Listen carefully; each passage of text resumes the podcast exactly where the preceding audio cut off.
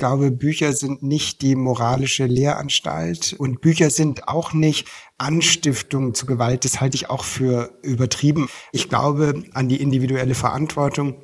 Ich glaube, wir können Bücher lesen, die furchtbar sind und müssen deswegen trotzdem nicht zu Mördern werden. Freigeistern der Podcast für Kinder- und Jugendliteratur. Mein Name ist Christine Knödler. Hier geht es um Kindheit und Kinderbücher, um Bilderbücher, Jugendbücher und um Bücher für alle. Ihr findet spannende Themen und Gespräche, es gibt Buchtipps und manchmal Verrisse. Und bei uns kommen die zu Wort, die schreiben, zeichnen, lesen abwechslungsreich, geistreich, begeisternd und das alle zwei Wochen mit den Freigeistern Gesprächen und mit Lesen und Lesen lassen. Hallo und herzlich willkommen zur 61. Folge von Freigeistern. Kaum ist die Buchmesse in Leipzig vorbei, geht es hier bei uns schon weiter mit einem Gespräch, als Gast darf ich begrüßen den Autor Martin Muser. Wir werden über seinen neuesten Jugendroman Weil sprechen, denn der hat's in sich. Ich finde es ein großartiges Stück Jugendliteratur und ich freue mich sehr, gleich noch mit Martin Muser darüber und über vieles andere mehr sprechen zu können. Bevor es soweit ist, möchte ich ganz kurz rückblenden zur Buchmesse in Leipzig, denn das war ein Fest der Bücher, der Begegnungen, der Debatten. Es war unglaublich viel los. Ich selbst durfte zwei Autorinnenlesungen moderieren, einmal mit Martin Schäubles Gotland und einmal mit Bruno von Stefanie Taschinski. Und ich durfte die Kranichsteiner Literaturstipendium Feier moderieren ausgezeichnet wurden im Kinderbuch mit diesem Arbeitsstipendium Josephine Mark mit ihrem unglaublichen Comic-Trip mit Tropf, Werner Rohner mit seinem Wunscherfüllungskinderbuch zu Weihnachten, außerdem Josephine Sonneson mit Stolpertage und Chantal Fleur-San John mit Die Sonne. So strahlend und schwarz. All die Bücher wurden bei Freigeistern, wie könnte es anders sein, bereits vorgestellt bis auf Werner Rohner. Bitte entschuldige, lieber Werner. Ich werde mehr als ein Wunsch, eine Adventsgeschichte in 24 Kapiteln ganz bestimmt noch vorstellen Vermutlich, wenn es Richtung Dezember geht. Also von dieser Stelle aus nochmal herzlichen Glückwunsch in alle Richtungen. Und nun geht's hier weiter mit dem Gespräch mit Martin Muser mit der 61. Folge von Freigeistern. Ich habe sie Gewaltgeistern genannt. Das ist natürlich jetzt ein Riesensprung. Aber das passt sehr, sehr gut zu Weil und zu den Gedanken, die Martin und ich uns dann im Laufe des Gesprächs gemacht haben. Bislang hat Martin Muser Drehbücher geschrieben und Kinderromane. Kanna wo nie wahr sein, eins bis drei wurden von der Kritik gefeiert. Gerade entsteht ein Kinofilm und die Untertitel zeigen, das ist Abenteuer und Krimi für Kinder mit Witz und Wärme, denn die heißen, manchmal muss man einfach verduften, manchmal fliegt einem alles um die Ohren oder manchmal kriegt man einfach die Krise. Es ist spannend, lustig, sind auch moderne Familien- und Freundschaftsgeschichten. Da passt übrigens auch Nuschki sehr gut dazu aus der Perspektive des Hundes. Und nun also Riesensprung, weil.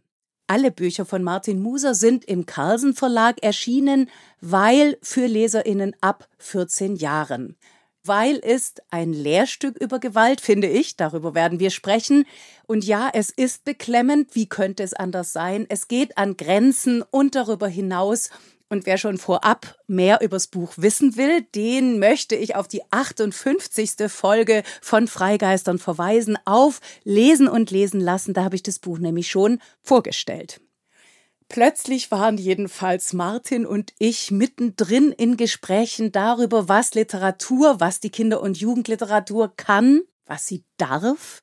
Wir haben über Zumutungen und Fürsorge gesprochen, über die Freiheit der Kunst, über das Böse und das Gute, über Ängste und Abgründe, über das, was Weil beim Lesen und vielleicht auch beim Schreiben auslöst, in den Raum stellt und stehen lässt. Ihr werdet es ja gleich hören.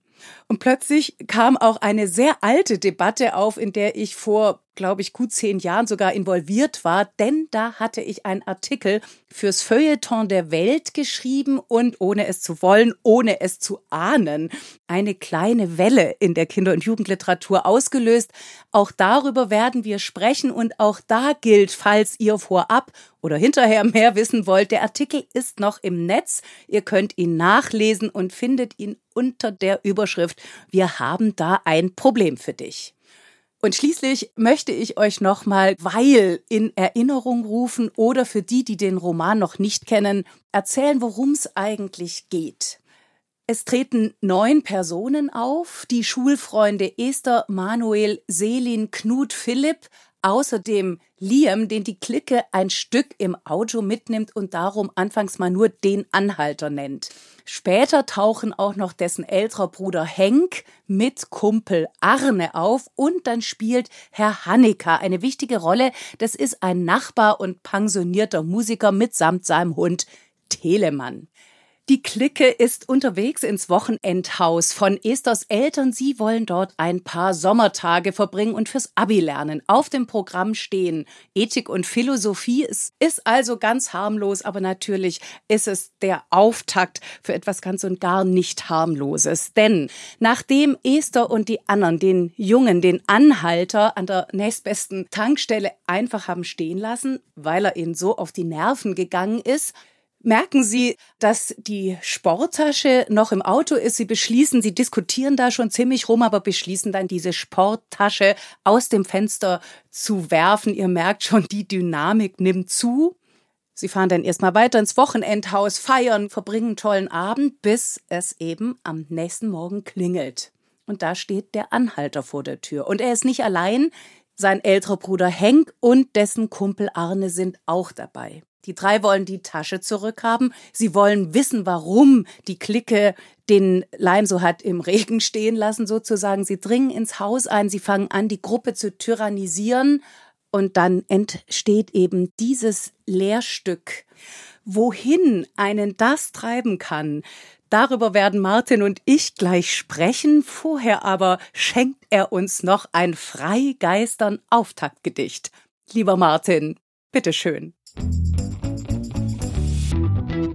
Mein schönstes Gedicht von Mascha Kaleko.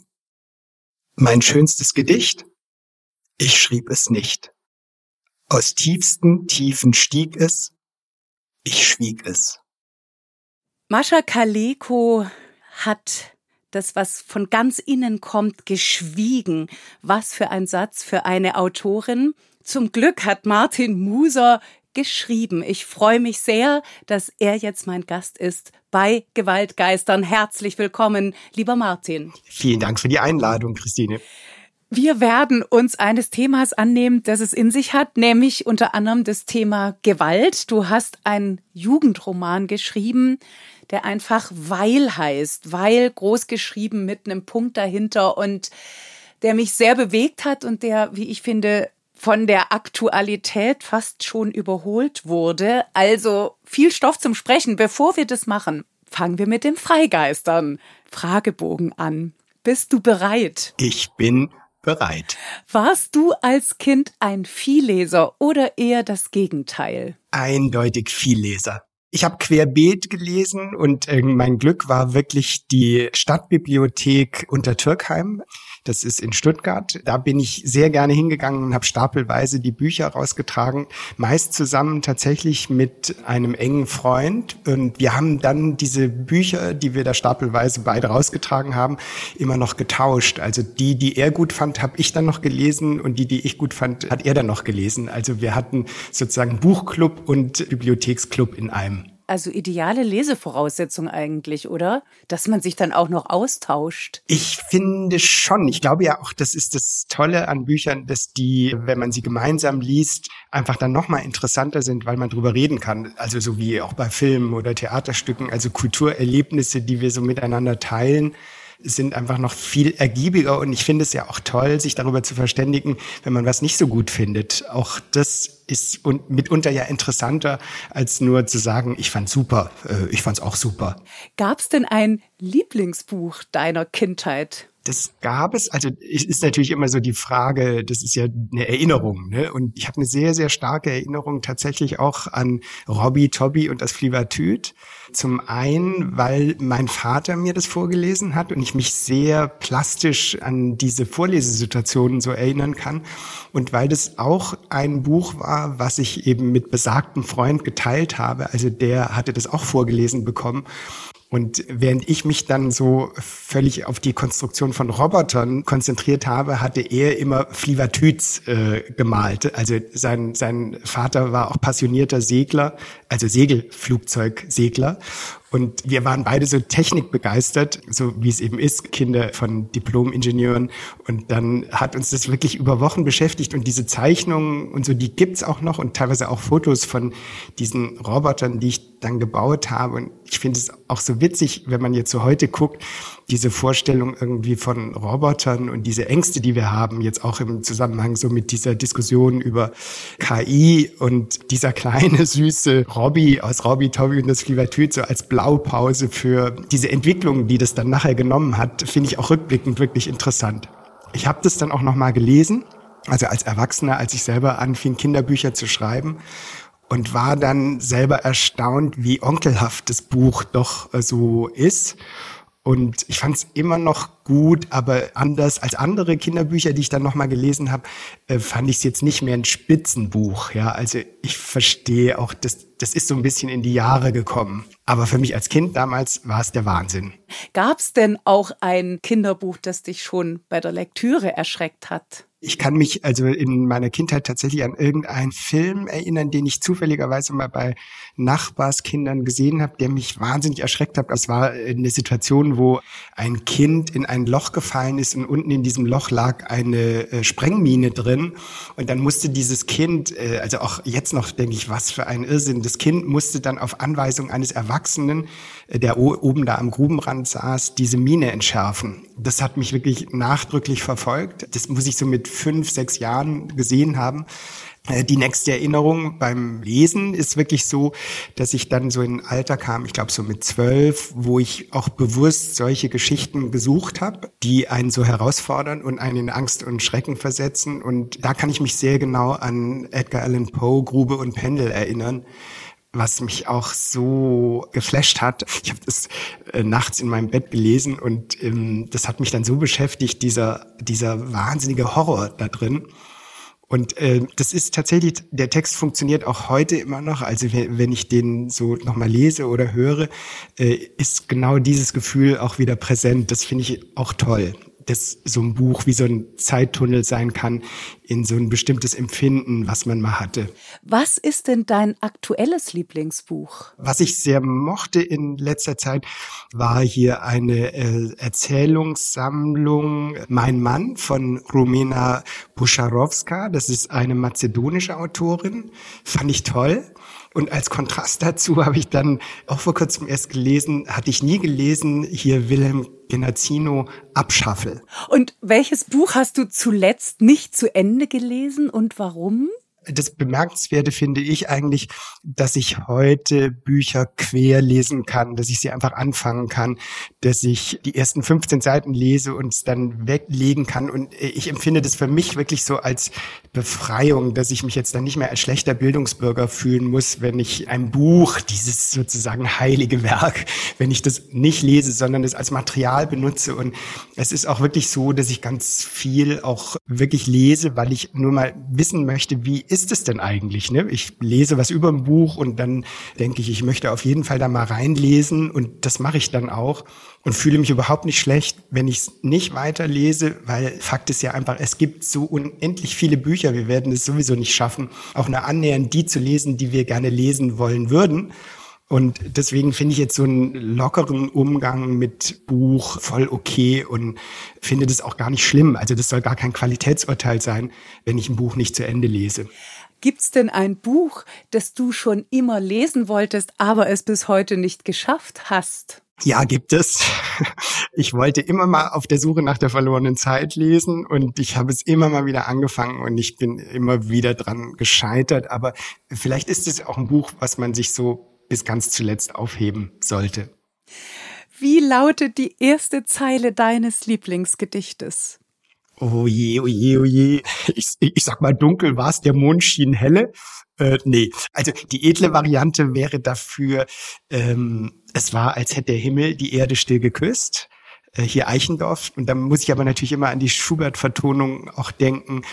Aber das ist auch nicht mein Lieblingsgedicht. Ich habe wirklich kein ein Lieblingsgedicht, sondern das sind irgendwie mehrere und es wechselt auch ständig, was ich gerade gut finde und in welche Richtung das geht, ob es jetzt wirklich tief empfindsame Lyrik ist oder ob es Spottgedichte sind oder einfach nur alberne Kinderreime. Ich bin dafür alles offen. Und ich entnehme dem, du bist ein Lyrikliebhaber auch. Nicht wirklich. Also ich bewundere Lyrik sehr und äh, wie wahrscheinlich so jeder etwas verwirrte Mensch in jungen Jahren habe ich das dann auch mal probiert, Lyrik zu schreiben. Und ich bin aber tatsächlich, glaube ich, zu sehr so Geschichtenerzähler und das lyrische Moment, da muss, muss ich mich immer so hinbewegen und zum Beispiel auch im Lektorat sagte mir meine Lektorin oft, Martin, diesen Moment, den musst du doch noch mehr auskosten. Da musst du, da kannst du jetzt nicht einfach so drüber erzählen. Und ich glaube, ich bin von meinem Schreiben oder Erzählen doch immer so sehr plot-driven, wie man so im Drehbuchbereich sagt. Und deswegen bewundere ich Lyrik eigentlich ganz besonders und habe aber auch das Gefühl, da fällt mir der Zugang am schwersten. Von welcher Illustratorin, welchem Illustrator würdest du dich gern porträtieren lassen? Also der Held meiner Kindheit ist Franz Josef Tripp. Und von dem würde ich mich dann auch gerne äh, porträtieren lassen. Es ist wirklich so, ich sehe ein Bild von ihm und sofort ist auch dieses Gefühl von Räuber Hotzenplotzen so wieder da. Und ich mag auch, dass diese Sachen eben nicht so lieblich sind. Und ich finde, heute gibt es so eine Tendenz, gerade im Kinderbuch, dass das alles eher so anheimelnd und freundlich und manchmal ein bisschen zu kulleräugig ähm, ist. Und das mag ich an seinen Illustrationen sehr gern, dass die eigentlich wirklich äh, richtige Charakterfiguren sind. Und da würde ich mich sehr gerne von ihm porträtieren lassen. Von welcher Autorin, von welchem Autor hättest du gern eine Lesung nur für dich allein? Oh, das wäre ja eh ein Wahnsinnsgeschenk. Was fällt mir?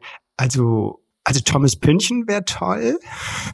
Oder Jasmina Reza würde mir auch einfallen, fände ich auch toll.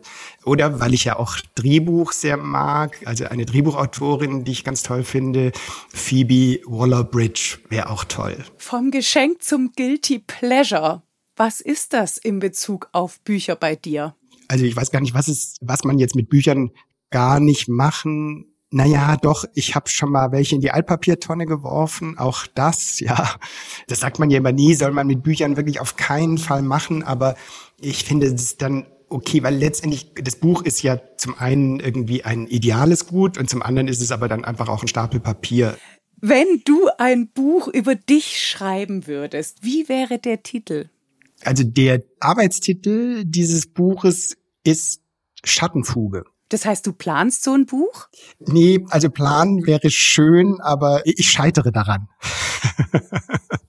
Die Schattenfuge, das ist ja tatsächlich ein gestalterisches Element so in der Architektur oder Innenarchitektur und es ist oft so, es gibt so ein paar so Wörter, die ich irgendwie, deren Klang ich so mag. Und äh, Schattenfuge ist so ein Wort, das, ähm, als ich das irgendwann mal gelernt habe, hat sich das so festgesetzt. Also das ist jetzt gar nicht programmatisch zu ähm, verstehen. Das ist tatsächlich ein lyrischer Titel für ein Buch, was es noch nicht gibt. Und ich glaube, es wird es wahrscheinlich auch so nie geben.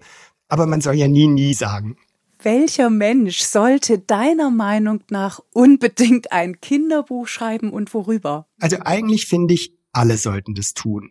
Das könnte wirklich eine gute kollektive therapeutische Maßnahme sein. Es ist ja so eigentlich immer auch eine Hinwendung an unsere eigene Herkunftsgeschichte oder unsere eigene Kindheitsgeschichte oder so ein Versuch zurückzukehren so in das innere Kind, das jeder von uns in sich trägt. Und ich glaube, das kann äh, wirklich ein guter Prozess sein, auch wenn man daran scheitern sollte. Deswegen würde ich das eigentlich allen Menschen wünschen, dass sie die Gelegenheit hätten, das mal auszuprobieren. Du hast ja nun Kinderromane geschrieben. Kann da wohl nie wahr sein. Ich hoffe, ich sag's halbwegs richtig. Eins bis drei. Und das ist sehr abenteuerlich, sehr witzig, mit viel Wärme geschrieben, so eine Art Road-Movie mit Krimi-Anteilen. Ich musste natürlich immer an Erich Kästner denken. Also man begibt sich so gerne an diese Orte, die du da aufmachst. Nun hast du ein Jugendroman geschrieben und der ist nun wirklich vollkommen anders. Andere Zielgruppe, anderer Ton, ganz anderes Thema. Wie ist es denn zu diesem radikalen Wandel, fast könnte man von einem Bruch sprechen, gekommen? Also ich versuche ja immer auch Sachen zu schreiben, bei denen ich selber mich nicht langweile. Und das war tatsächlich auch so, dass ich nach diesen drei Kanavoni-Wahrsein-Bänden, von denen ja eigentlich nur der erste wirklich geplant war, die anderen sind dann so entstanden eben aus diesem Erfolg des ersten Bands raus. Und danach war dieser Kosmos für mich abgeschlossen. Und ich wollte dann auch bewusst nicht das nächste Projekt jetzt nochmal versuchen, sowas ähnliches zu machen, sondern ich habe immer gedacht, was kann ich machen, was nochmal wieder eine ganz neue Herausforderung ist. Und ich hatte diese hm, Geschichte, die Weil zugrunde liegt, die habe ich schon lange mit mir rumgetragen, also so als nicht in Angriff genommenes Projekt. Ich hatte das mal angefangen 2002, glaube ich, und dachte so, das könnte ich als Drehbuch schreiben, wo es auch so ein bisschen drum ging, wie könnte könnte man einen Film machen, der mit ganz geringen Produktionskosten herzustellen ist. Und dann war diese Idee, weil, also die dann nachher auch weil noch zugrunde liegt, eben so ein Kammerspiel zu erzählen. Und so reifte das so still und leise wahrscheinlich vor sich hin. Und ich war dann sehr verblüfft, als ich Carlsen das vorgeschlagen habe als Projekt, weil ich mir sicher war, die sagen nein, das will niemand lesen, das ist zu dunkel, zu düster, zu viel Gewalt. Äh, und war dann ganz überrascht, als die gesagt haben, finden wir voll interessant, machen wir ich empfinde es sehr als Lehrstück und zwar, ich meine es gar nicht so sehr als wir ziehen jetzt da unbedingt eine Lehre draus. Das natürlich auch, also alle LeserInnen sind da sehr zum Mit- und Nach- und Weiterdenken aufgefordert. Aber ich meine auch so den Ton, auch die schnellen Dialoge und so weiter. Hat es denn auch mit deiner Herkunft als Drehbuchautor zu tun? Ich kann das natürlich nicht verleugnen und auch bei Kanawoni sein gab es auch immer mal wieder Besprechungen, die darauf verwiesen haben, das sei ja eigentlich wie ein Drehbuch. Also ich kann aus meiner Sicht immer nur sagen, ich finde, es ist ganz, ganz anders, so ein Buch zu schreiben, als ein Drehbuch zu schreiben, weil das Drehbuch hat ja eine ganz klare Struktur und auch einfach eine ganz klare dramatische Struktur. Das heißt irgendwie, alles muss sich sozusagen durch die Handlung offenbaren. Es gibt eigentlich keine inneren Gedanken und es gibt auch nicht wirklich eine Erzählhaltung, die durch den Text durchschimmert. Also bei Drehbüchern schimmert die, wenn dann eigentlich eher nur durch die Art der Dialoge oder eben durch die spezielle Erzählform des Films dann durch.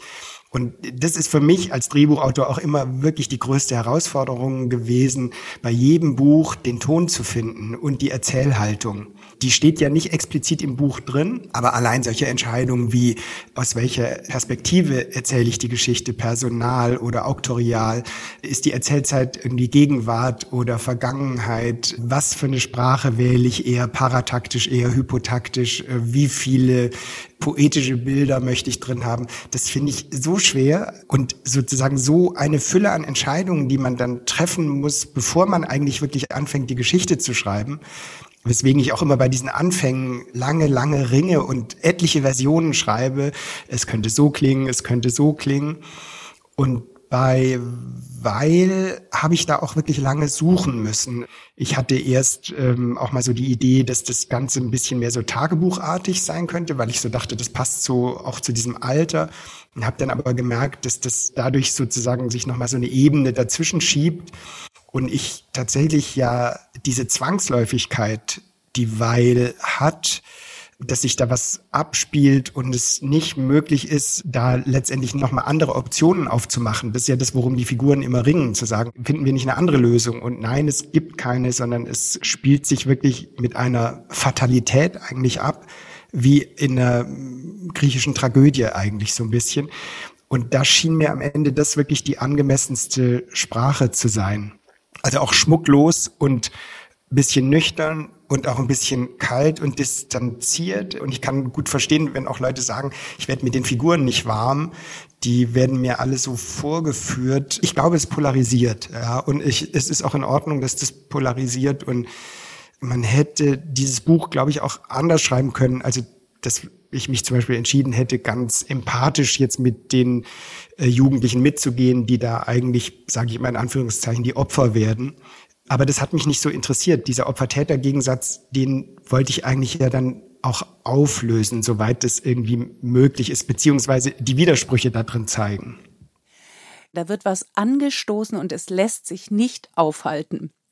Jetzt bist du aber der Erzähler dass die Eskalation irgendwann mal gestoppt wird, dass das sich nicht immer weiter zuspitzt, äh, hätte ja rein theoretisch auch gehen können, oder? hätte gehen können und ist ja auch durchaus so ein Topos irgendwie in vielen Geschichten, die, sag ich, dem genremäßig so nahe kommen, also in Horrorfilmen, dass es am Ende doch so Heldengeschichten sind, wo das Gute siegt oder es eine, eine erlösende Katharsis gibt. Aber es hätte sich für mich in dem Fall einfach falsch angefühlt. Ich glaube, dass ich es gerne im Schreibprozess gemerkt hätte, dass ich gedacht hätte, ah nein, diese Geschichte zieht mich eher zu einem helleren, positiveren, optimistischeren Ende. Aber ich habe gemerkt, das tut sie leider nicht. Und das war auch an dem Schreibprozess irgendwo anstrengend und nicht so erfreulich. Und ich musste, glaube ich, dann mir selber auch eingestehen, dass meine bösen Anteile, dass die eigentlich die sind, die ich da aus mir rauskitzeln muss. Ja, es geht ja auch um mein, nicht nur um meine Ängste, sondern eben auch um meine Abgründe. Es geht ja um Schuld, um Verantwortung, darum, wie Gewalt entsteht, wie man damit umgeht. Und deine Figuren bieten ja verschiedene Möglichkeiten an. Einer wehrt sich, eine versucht der ganzen Situation zu entkommen, andere wollen Hilfe holen. War dir eine Figur besonders nah oder waren die alle gleich, weil eben auch Anteile, von denen du gerade sprichst? Ich würde sagen, die waren eigentlich alle gleich. Das ist tatsächlich ja dieser kühle, distanzierte Blick auf die Figuren, der eigentlich dann auch ausschließt, dass ich mich jetzt so stärker mit der einen identifiziere als mit der anderen.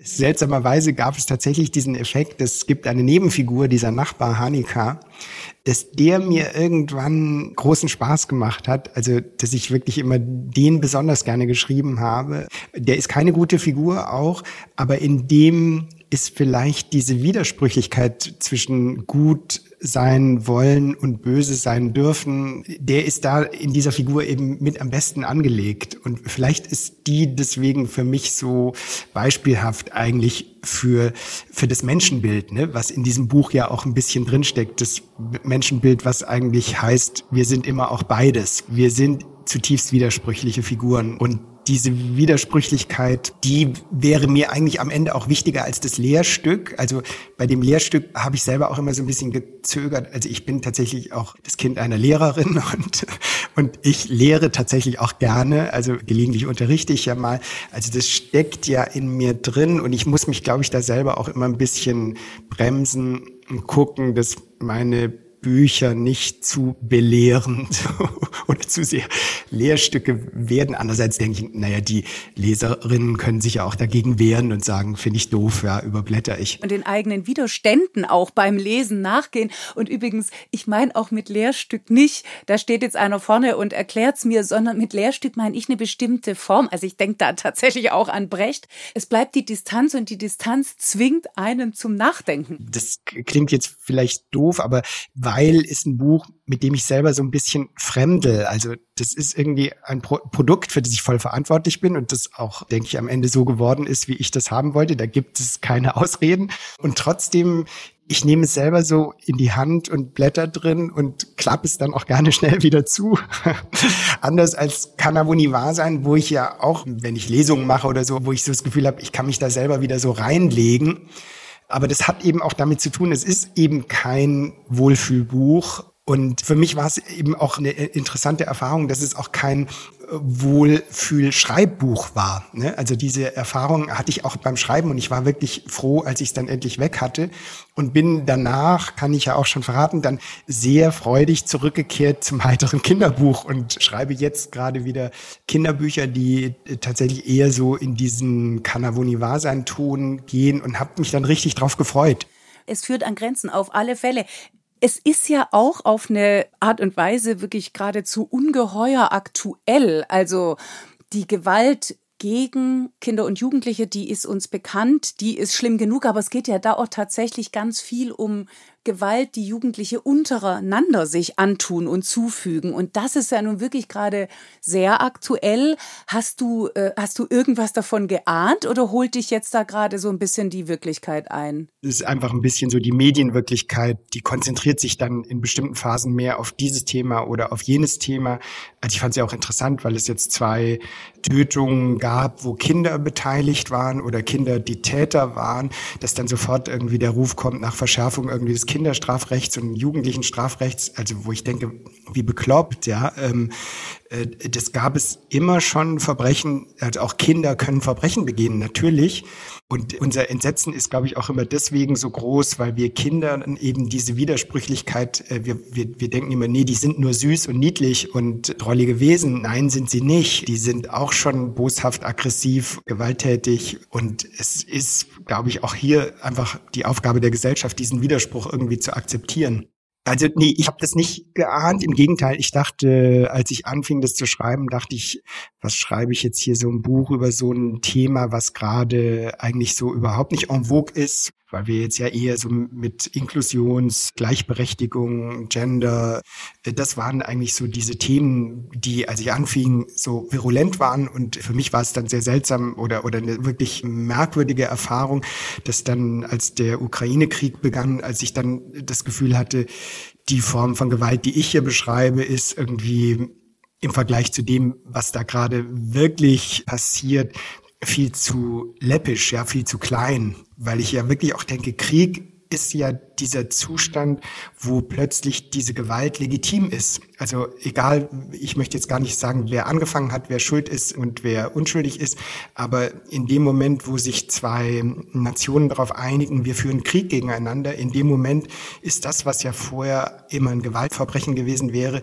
ist plötzlich eine legitime Form der Auseinandersetzung die dann nach ganz seltsamen Gesetzen geregelt ist. Ne? Also allein dieses Wort Kriegsverbrechen, finde ich, ist ja ein Widerspruch in sich eigentlich streng genommen. Dass es im Rahmen dieser sozusagen legitimen Tötungsakte eine Art der Tötung gibt, die dann ein Verbrechen ist. Und trotzdem muss man wahrscheinlich sagen, ist es ein Fortschritt der Menschheit, dass man sich darauf einigen konnte, dass es sowas gibt wie Kriegsverbrechen. Und da finde ich dein Buch eben überhaupt in gar keinster Weise läppisch, sondern für mich ist es auch ein Versuch, an das Prinzipielle ranzukommen. Also wie viel oder wie wenig braucht es, dass Dinge so eskalieren? Dass Menschen gezwungen sind, Seiten an sich wahrzunehmen, die sie mit Sicherheit lieber nicht gesehen hätten. Wir leben in einer Gesellschaft, wo wir glauben, dass es das nur noch als Ausnahmefall gibt. Aber ich finde, man sieht so auch an der Geschichte oder eben auch jetzt aktuell, wie wenig nötig ist, damit das eben nicht mehr der Normalzustand ist. Und das finde ich natürlich erschreckend und gleichzeitig frage ich mich natürlich auch, also ich bin ja letztendlich Kriegsenkelgeneration und frage mich natürlich auch, was haben denn zum Beispiel meine Großeltern, was haben die da gemacht und wie haben die das überlebt, ja, weil man ja einfach auch sagen muss, im Zweiten Weltkrieg, die Leute haben ja weiter Kinder gekriegt, die Leute sind weiter ins Kino gegangen. Ähm, der Krieg war ja nicht überall, ähm, sondern dieses all das, was wir so als schön empfinden und wo wir sagen, das ist praktisch das Kulturleben und alles, auch das ging weiter. Und das finde ich manchmal so irre, diese Vorstellung, dass beides nebeneinander existieren kann. Ich finde es sehr interessant, dass du jetzt den Zweiten Weltkrieg eben auch ins Spiel bringst, denn zum Beispiel bei der Figur des Hannika, das ist für mich der klassische Mitläufertyp. Also so der eigentlich weiß, da passiert was, aber der aus in dem Fall, weiß ich nicht, Rache, Zorn, unterdrückter Wut einfach sich weigert hinzuschauen, geschweige denn etwas zu unternehmen. Das ist auch ein Punkt an diesem deinem Roman. Ich, ich merke immer, es fällt mir schwer, es Roman zu nennen, weil es so ebenso knapp und so schonungslos und so pointiert ist und dass es sich auf so vieles in Anführungszeichen anwenden lässt. Also man kann wirklich an Kriege grundsätzlich denken, an Gewalt zwischen Menschen, an das eigene Innenleben. Da passiert einfach wahnsinnig viel und du machst da die Türen zu vielem auf. Wie reagieren denn die Jugendlichen? Es gibt so relativ viele Reaktionen so im Netz, so auf Instagram und auch von vielen Buchbloggerinnen und so. Ich würde sagen, es polarisiert. Oft gehört tatsächlich so, das Buch ist zu kurz. Andere schreiben, es ist zwar kurz, aber in der Kürze ist irgendwie alles drin, was man für ein Buch braucht. Ähm, das finde ich auch interessant. Ich habe nie drüber nachgedacht. Ich würde immer sagen, Form follows Function. Also die Bücher ich versuche ein Buch auf die Länge zu bringen, wo ich so denke, die brauche ich, um die Geschichte gut zu erzählen. Und es stimmt schon, auch weil du vorher fragtest, welche Rolle spielt Drehbuch jetzt so bei meinem Schreiben. Ich schreibe eher schlank, also allzu lange Beschreibungen oder so. Das ist nicht mein Ding und für mich ist es auch so, dass ich manchmal beim Lesen von Büchern selber merke, ich werde unruhig, weil ich denke, hat denn da das Lektorat nicht gesehen, dass man das irgendwie um ein Drittel hätte kürzen können? Also da habe ich so eine gewisse, so ein Effizienzdenken aber ich denke ja auch, wenn ich was wirklich mit zwei Sätzen klar sagen kann, warum soll ich es dann mit 20 Sätzen wischiwaschi sagen? Ja, also da bin ich tatsächlich ein Fan einer präzisen Sprache und mir geht es manchmal selber so, wenn ich dann aus meinen Büchern vorlese, dass ich mich wirklich ärgere, dass Sätze irgendwie ein oder zwei Wörter zu viel haben. Und ich denke, die hätten rausgemusst, ja, die leidigen Adjektive oder so, das kennt man oder irgendwie das, was man habe ich damals in Latein gelernt, als Pleonasmus bezeichnet, ja, dass man mit zwei Sätzen zweimal das Gleiche sagt. Das ist irgendwie alles bei mir schon so hängen geblieben. Ich habe ja auch lange als Journalist gearbeitet und ich glaube, eine prägende Phase für mich als Journalist war, ich habe äh, Nachrichten geschrieben fürs Fernsehen. Und das ist ja wirklich so eine Schule, wo man wirklich gezwungen wird, in einfachen Sätzen, also in gesprochener Sprache, teilweise sehr komplexe Sachverhalte auf den Punkt zu bringen. Und das hat mir irgendwann so richtig Spaß gemacht. Ich habe gedacht, also jeder Nachrichten, jeder gute Nachrichtentext ist fast sowas wie ein Haiku, wobei es eher darum geht, jetzt eben nicht so eine lyrische Schönheit zu erzeugen, sondern eben eine Informationsschönheit. Und das war wirklich in gewisser Weise auch so meine Schreibschule oder meine Schreib Befreiungsschule, weil vorher, was ich halt so gelernt, also was ich immer können wollte, als ich so äh, 18 war, äh, wollte ich schreiben können wie Thomas Mann, äh, die großbildungsbürgerliche Attitüde und so. Das habe ich nie hingekriegt. Und dann an der Uni hat man halt dieses akademische Schreiben gelernt, was für mich eher auch immer so ein Verblendungsschreiben war. Also wie sage ich was möglichst kompliziert, damit es so klingt, als sei es irgendwie ein wichtiger Sachverhalt. Und der Journalismus war wirklich das erste Mal, wo ich dachte, ah, man kann einfach und verständlich schreiben, ohne dass es banal ist. Und dann hat diese Konzentration und der Minimalismus, von dem du jetzt sprichst, eben löst so eine Unerbittlichkeit und Schonungslosigkeit aus, also etwas, was dann das eigene Lesen auch prägt. Hattest du denn auch literarische Vorbilder? Das sind zwei Filme. Der eine ist Funny Games von äh, Haneke, also der wirklich, also mich damals auch geschockt hat und in gewisser Weise paraphrasiere ich den über weite Strecken auch nochmal. Und der andere ist ein Horrorfilm, der heißt Texas Chainsaw Massacre, ist ein Independent-Film, den ich auch sehr beeindruckend fand.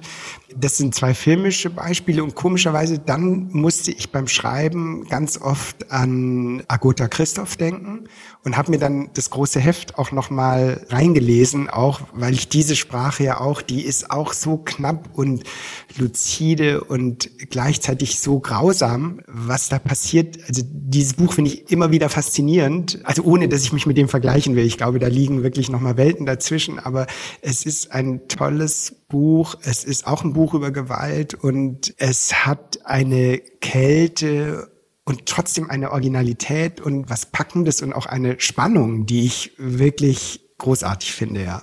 Und die Spannung ist natürlich in deinem auch drin.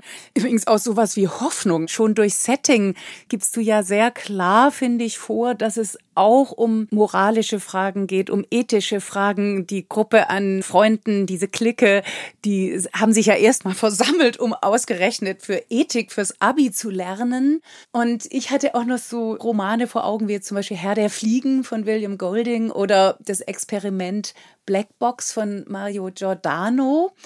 Wenn man so das alles im Kopf hat, dieses Gewalt ist in der Welt sowieso, Gewalt wird in Büchern verhandelt, behandelt.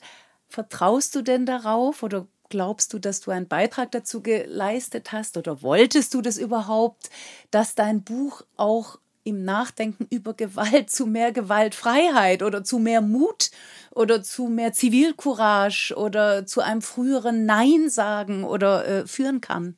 Also nein. Nein, das glaube ich tatsächlich nicht. Ich glaube, da würde man Bücher auch überschätzen. Ich glaube, Bücher sind gut, um Diskussionen anzustiften. Aber da habe ich tatsächlich eine ganz klare Meinung. Ich glaube, Bücher sind nicht die moralische Lehranstalt und Bücher sind auch nicht Anstiftung zu Gewalt. Das halte ich auch für übertrieben. Also wird ja immer wieder vor Büchern gewarnt, die seien gewaltverherrlichend und oder auch äh, Computerspiele oder so. Ich glaube das tatsächlich nicht. Ich glaube an die individuelle Verantwortung. Ich glaube, wir können Bücher lesen, die furchtbar sind und müssen deswegen trotzdem nicht zu Mördern werden, sondern damit wir zu Mördern werden, bedarf es einer inneren Entscheidung, vielleicht kann man auch sagen Disposition oder so, aber das ist schon schwierig. Also ich glaube ganz stark beim Geschichtenerzählen müssen die Gedanken frei sein. Ich finde, wir müssen Sachen erzählen können, für die wir dann vielleicht auch wirklich von der Kritik zerrissen werden. Aber die Gedankenfreiheit ist, finde ich, ganz, ganz wichtig, weil wenn wir anfangen, uns immer zu überlegen, leistet meine Geschichte auch dies oder jenes oder das, gerade beim Kinderbuch, finde ich, ist das wirklich teilweise eine erdrückende Diskussion, dass äh, an Kinderbücher immer so dieser Maßstab angelegt wird, dass sie eigentlich verdeckte Erziehungsinstrumente sein müssen.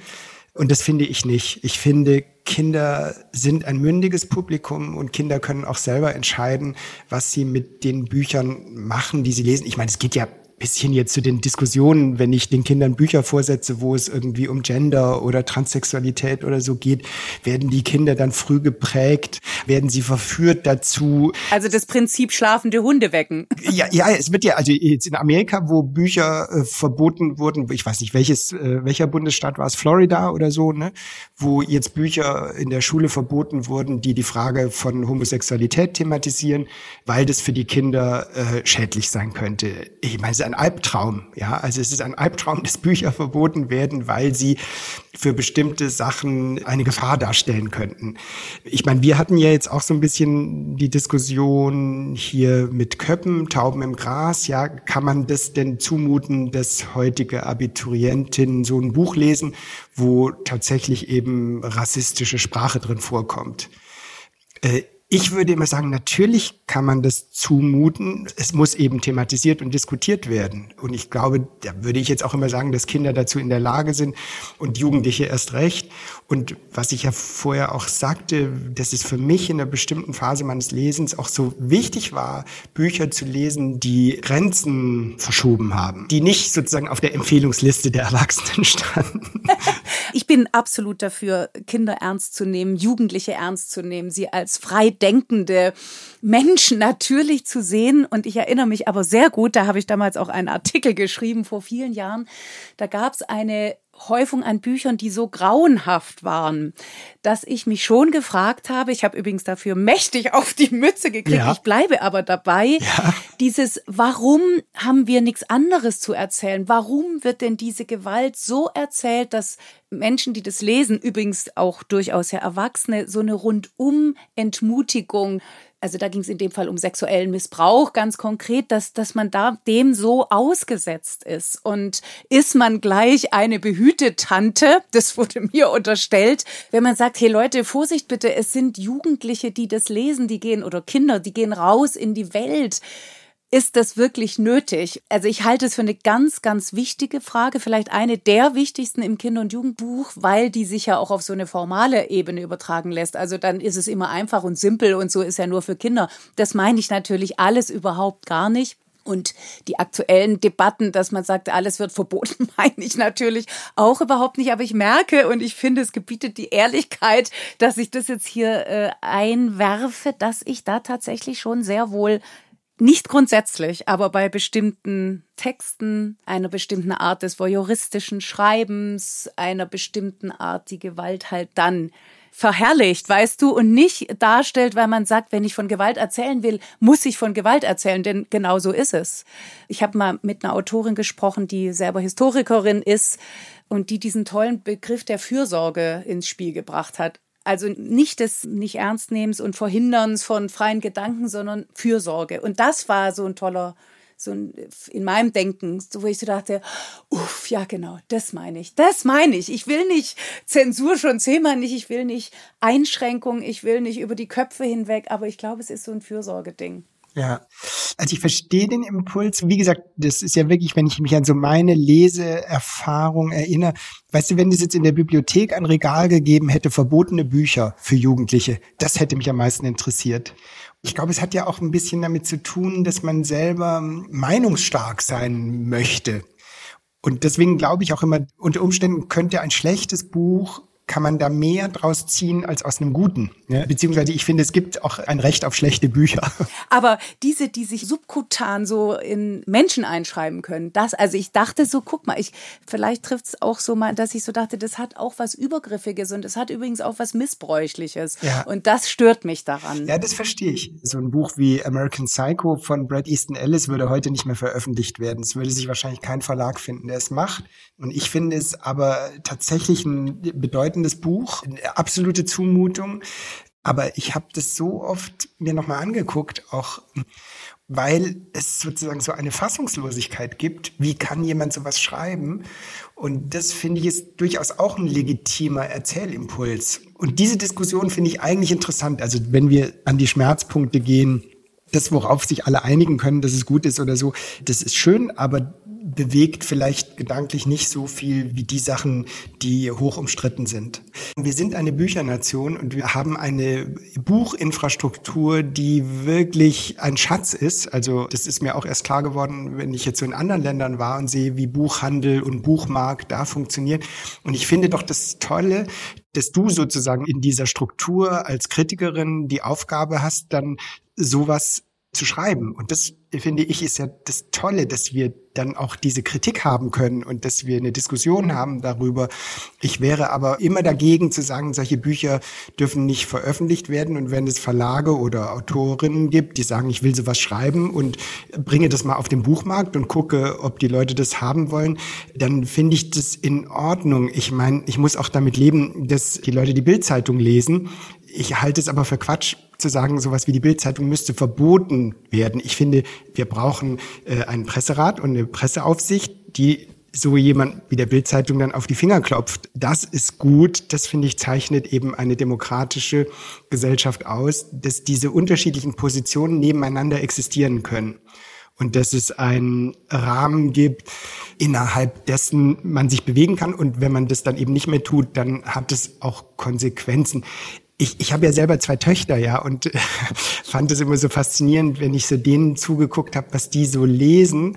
Und für mich war es immer so, gerade so im Bereich Kinderbuch, das oft schlimm fand, wie so Gender-Stereotypien eben doch immer noch drin sind. Aber meine Töchter mochten es teilweise. Und ich hätte es dann fast miesepetrig gefunden, wenn ich da immer, ne, ne, ne, aber das lest ihr da und ihr dürft Germany's Next Top Model nicht gucken, weil das ist voll revanchistisch und so. Ähm, und ich habe dann immer versucht, mit ihnen das zu diskutieren. Die haben auch gedacht, oh Papa, du nervst, ja, irgendwie lass uns einfach gucken, es macht Spaß.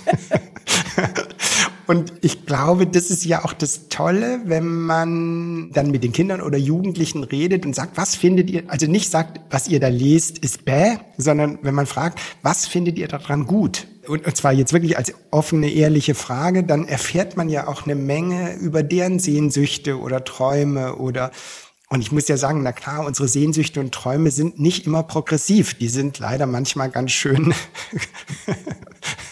Also äh, jetzt bin ich gespannt auf das Wort, was du nennst. Klischeehaft, sage ich jetzt mal. ich ich sage da nämlich immer zeitlos. Aber du, ich finde, das, das ist eine Debatte, die mich einfach sehr beschäftigt. Und jetzt möchte ich es nochmal konkret von dir wissen. Da ist eine Szene drin, ich muss jetzt leider kurz spoilern, wo ja eine, im Grunde eine Erschießung oder eine Tötung inszeniert wird. Es wird nicht dazu kommen, aber die Figur, der das widerfährt, muss es für möglich halten. Wie ist das, sowas zu schreiben für Jugendliche? Denkst du da an die Jugendlichen oder, über, oder unterscheidest du da gar nicht? Nee, ich unterscheide da, glaube ich, wirklich nicht. Ich hatte das ja auch nicht als Jugendbuch geplant. Das war ja tatsächlich, als ich das als Filmentwurf geschrieben habe, überhaupt nicht für Jugendliche. Die Jugend, es war immer klar, Jugendliche sind die Protagonisten. Aber es war nie so, dass ich gedacht habe, ich schreibe jetzt ein Jugendbuch. Und mein Briefing für dieses Buch war, dass ich tatsächlich, ich hatte so drei Punkte, wo ich immer gedacht habe, diese drei, die sind wie so Leitlinien für mich. Das eine war, dass ich dachte, ich würde gerne ein Buch schreiben, was so ein bisschen auch diesen, diese Tonalität von Gothic Novel und Schauermärchen erfüllt. Das andere war, dass ich dachte, ich will ein spannendes Buch schreiben. Es soll einfach gut lesbar sein und es soll einen Sog haben. Und der dritte Punkt, der bei mir auf dem Zettel stand, war immer, dass ich dachte, ich möchte kein Buch schreiben, was so diese typische Jugendbuchtonalität hat. Weil ich muss sagen, ich habe dann auch Jugendbücher gelesen und viele von denen schienen mir gerade so in der Tonalität etwas zu sage ich mal, ranschmeißerisch. Also, dass ich das so nicht so mochte. Viele sind ja auch immer so in der Ich-Perspektive und dann finde ich das manchmal so ein bisschen fragwürdig. Ich war letztens ganz geschockt, als ein befreundeter Autor mir sagte, du, ich habe es gelesen, was ich nicht mochte, ist, dass du da so viel Jugendsprache drin hast. Und ich, hä, aber ich habe doch kaum Jugendsprache drin. Also da sind offensichtlich die Empfindungen auch ganz unterschiedlich. Aber das waren die Sachen, die bei mir so auf dem Zettel standen. Und dann ist es wirklich so, dass ich selber diese Geschichte erstmal für mich schreibe. Und ich merke immer, wenn ich anfange, mich zu langweilen, dann geht die irgendwie in eine falsche Richtung. Also das muss so sein, dass mich das erstmal auch selber packt. Und ehrlich gesagt ist es auch bei den Kinderbüchern so gewesen. Den ersten Kanaboni sein Band habe ich ja tatsächlich geschrieben, ohne je zu wissen, ob das als Buch erscheinen wird und auch ohne jede Kenntnis des aktuellen Kinderbuchmarktes da hatte ich immer so zwei Vorgaben, dass ich dachte, ich möchte ein Buch schreiben, von dem ich glaube, dass ich es als Kind gerne gelesen hätte. Und die zweite war, ich möchte ein Buch schreiben, das ich meinen Kindern gerne vorgelesen hätte. Das waren so diese zwei Gradmesser, an denen ich mich so entlang gehangelt habe. Und man weiß es ja auch wirklich nicht bis zuletzt. Ich finde, das ist auch was Faszinierendes, wenn man dann ein Buch geschrieben hat und es wird veröffentlicht. Ich kann wirklich vorher nicht sagen, wie das Buch bei dem Zielpublikum jetzt in Anführungsstrichen ankommt. Ich finde, es ist eines der größten Mysterien des Schreibens, dass man eigentlich für ein Publikum schreibt, was man ja so genau nicht kennt. Also ist mein Gefühl immer, dass man so irgendwo einen Teil davon natürlich in sich trägt, weil ich war auch mal ein Kind, ich war auch mal ein Jugendlicher. Und ich glaube, diese Vorgaben haben auch damit zu tun gehabt, dass ich tatsächlich als Jugendlicher es gar nicht mochte, ein Jugendbuch zu lesen. Ich fand Jugendbuch immer so ein bisschen, wo ich so dachte, hä, aber wieso Jugendlicher, das kann nicht sein, wenn das jetzt so dezidiert für mich als Jugendlicher geschrieben worden ist.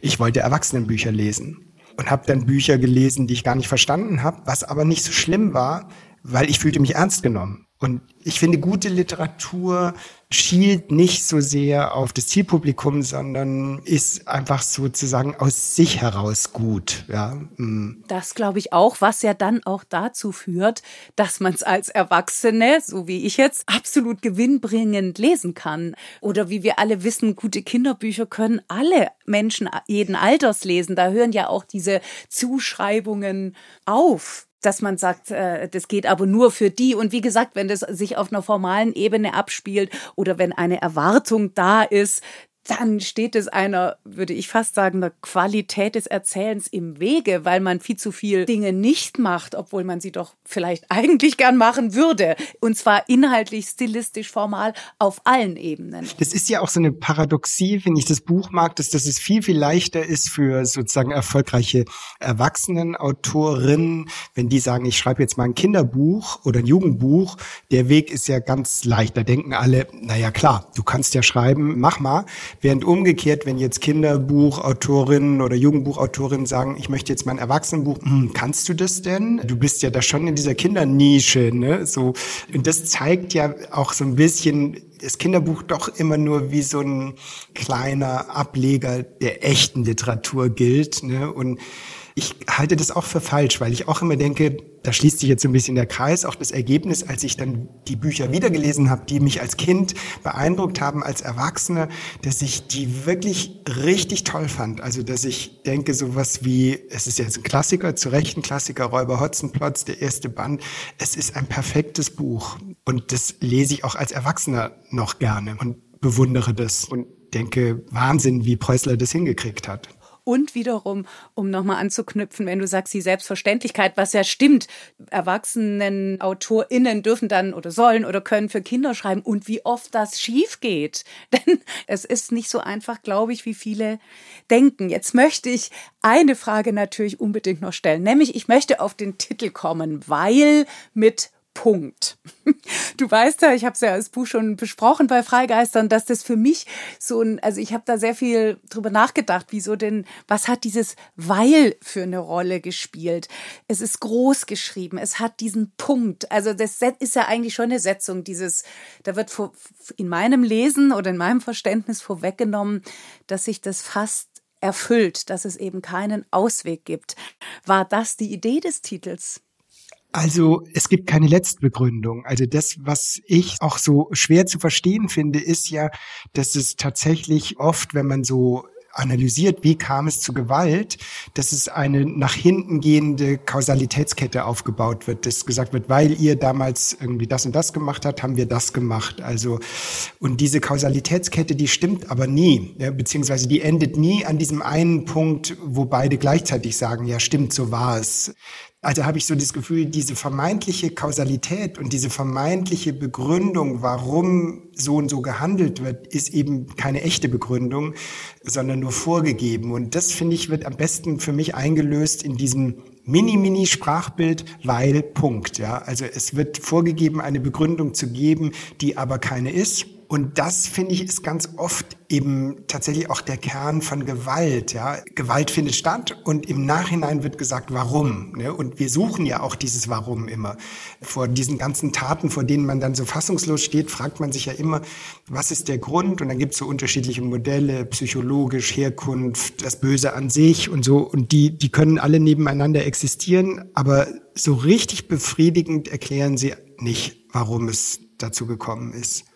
Deswegen, das Weil wirkt für mich so in zwei Richtungen. Genau, zum einen eben diese Auswegslosigkeit, aber zum anderen eben auch diese vermeintliche Begründung von etwas, was eigentlich nicht wirklich begründbar ist.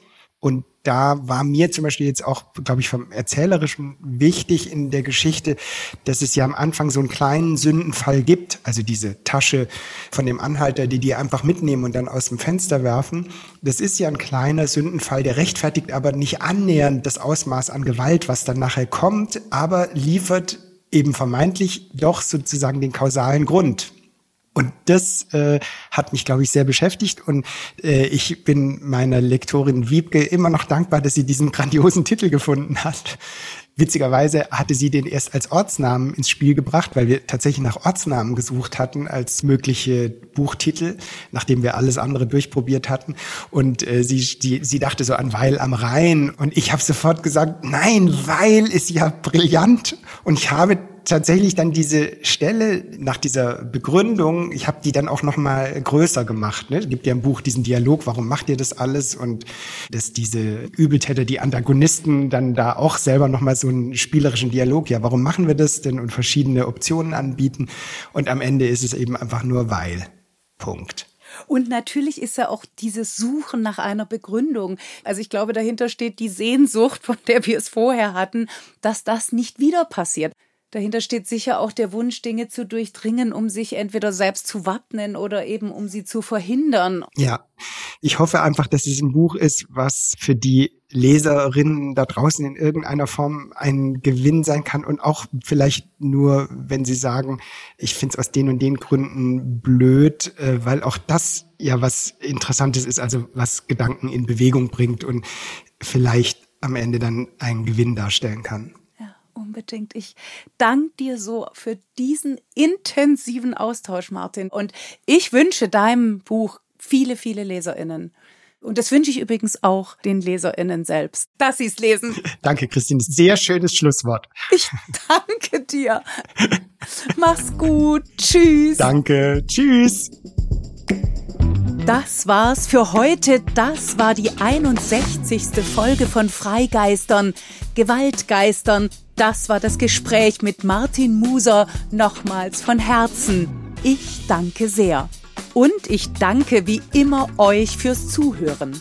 Alle Infos zu den Büchern, über die wir heute gesprochen haben und alle bisherigen Folgen findet ihr auf unserer Website freigeistern.com und natürlich freuen wir uns, wenn ihr uns bei Instagram folgt. Wir hören uns am nächsten Freigeistern Donnerstag wieder am 18. Mai, wenn es einmal mehr heißt lesen und lesen lassen. Ich wünsche euch eine gute Zeit, eine gewaltfreie Zeit. Ich wünsche euch, dass ihr das Warum und das Weil gleichermaßen aushaltet, ausbalanciert und immer ein Trotzdem parat habt. Tschüss!